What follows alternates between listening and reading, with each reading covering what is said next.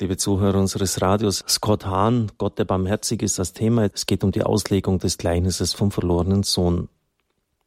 Jesus hatte mit seinem Gleichnis konkrete Menschen im Auge, die vor ihm standen. Es waren die Pharisäer, die ein Gesetz, das sowieso nicht richtig befolgt werden konnte, noch schwerer machen wollten. Sicher war das Gleichnis nicht antijüdisch gemeint, wie einige Kritiker behauptet haben. Denn Jesus selbst war ein treuer Jude, der den bleibenden Bestand des mosaischen Gesetzes betont hat. Es geht hier auch nicht nur um ein Problem des älteren Bruders oder der Pharisäer oder irgendeiner anderen religiösen Gruppe. Es geht um unser Problem, ein Problem jedes Alters und jedes Volkes. Eine immer wiederkehrende Sünde der Gerechten besteht in dem Stolz auf ihre eigene Rechtschaffenheit. Sie schreiben sich ihre guten Taten selbst zu und erheben auch von Gott Anspruch auf die entsprechende Anerkennung. Es ist eine Perversion des Bundes, die sowohl den alten als auch den neuen Bund durchzieht. Die meisten Heresien, unter denen die Kirche zu leiden hatte, stammen nicht aus übertriebener Lachsheit, sondern aus übertriebener Reinheit. Im dritten Jahrhundert empörten sich die Montanisten über das lockere Leben vieler Kleriker und zogen sich von ihnen zurück. Sie trennten sich von den Sündern. Einige Zeit später warfen die Donatisten der Kirche vor, bei der Wiederaufnahme abgefallener Verräter zu nachsichtig zu sein, also der sogenannten Lapsi, das war eine große Frage damals, ein großes Problem. Denn in der Verfolgungszeit waren viele, viele nicht bereit, für Christus ihr Leben zu geben. Sie haben dann eben in dem Tempel Weihrauch gestreut, um ihr Leben zu retten vor einer Statue des Kaisers. Sie haben damit de facto Götzendienst begangen, aber damit auch ihr Leben gerettet. Und jetzt war die Frage, wie geht man mit diesen Gefallenen um?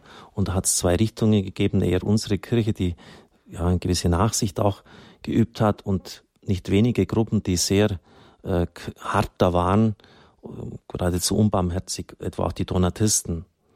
Und es wurde unserer Kirche vorgeworfen, sie sei zu nachsichtig.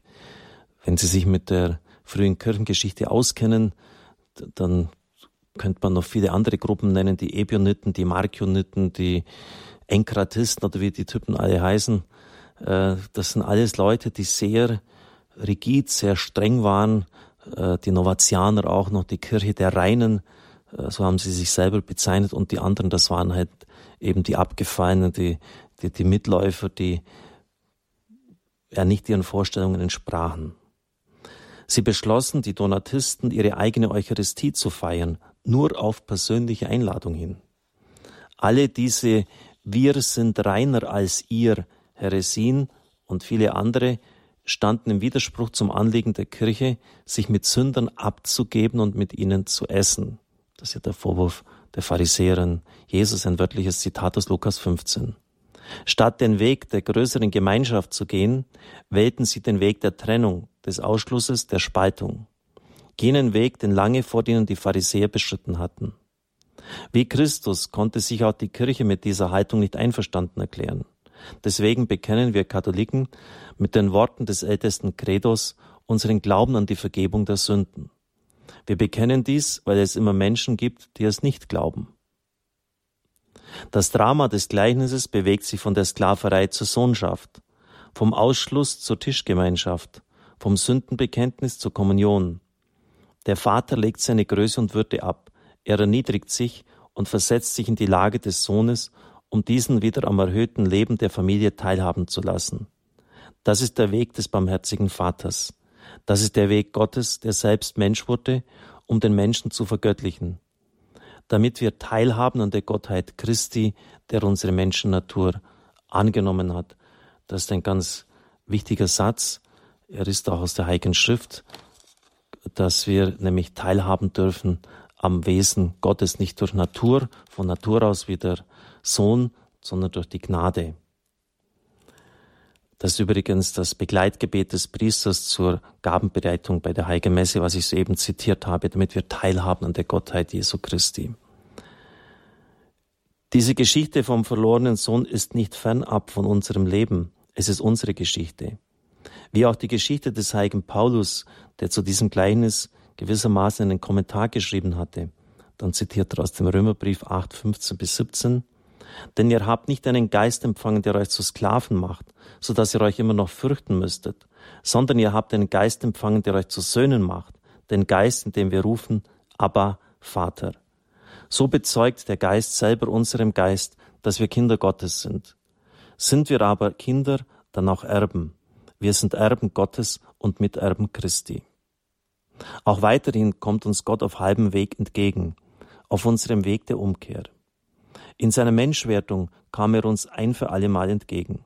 Und jetzt kommt er uns im Beichtstuhl entgegen, damit er uns an seinen Tisch führen kann, wo es mehr als genug zu essen gibt vom Brot des Lebens. Ein neues Kapitel möchte ich jetzt doch nicht mehr aufschlagen. Im Land der Verbannung kein wahres Zuhause, fern von Zuhause, so der Untertitel unter diesem Abschnitt. Wir sind dann schon relativ weit gekommen bei diesem Buch von Scott Hahn. Wir haben jetzt die Paradiesesgeschichte gehört. Das Ganze erinnert mich immer an eine Verladestation. Adam sagt, ich weiß nicht, sorry, ich bin unschuldig. Die Frau, die du mir gegeben hast, die, die ist schuldig, Eva ist schuldig. Und die du mir gegeben hast, äh, lieber Gott, du bist ja auch schuldig. Du hast sie mir gegeben.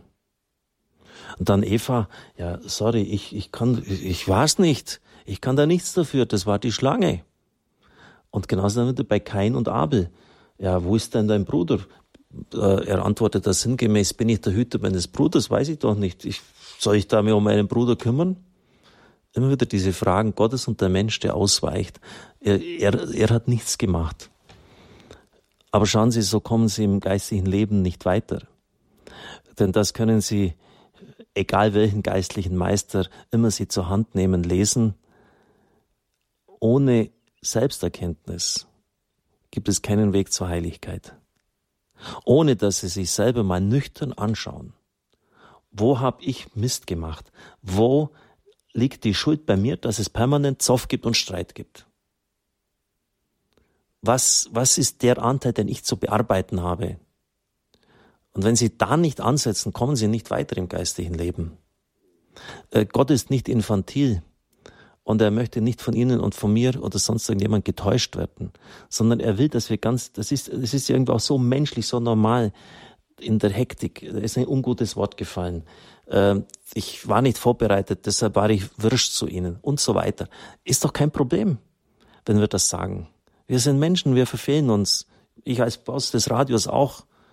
Gehe ich einfach zur Mitarbeiterin, sorry, ich bin Ihnen nicht recht gerecht geworden, äh, das habe ich jetzt ungut vermittelt oder so, ist doch kein Problem. Und so ist das Verhältnis sofort entgiftet, man kann miteinander wieder schaffen. Aber dieser ewige Verladebahnhof, dieser Verschiebebahnhof, ich? Na bitte nicht, doch nicht. Das, das sind die anderen, das sind die Gene, das ist meine Erziehung. Äh, ich doch bitte nicht. So kommen sie nicht weiter.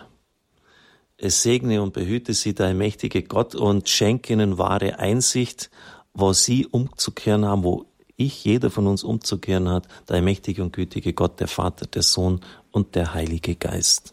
Amen. Ich wünsche Ihnen einen gesegneten Tag.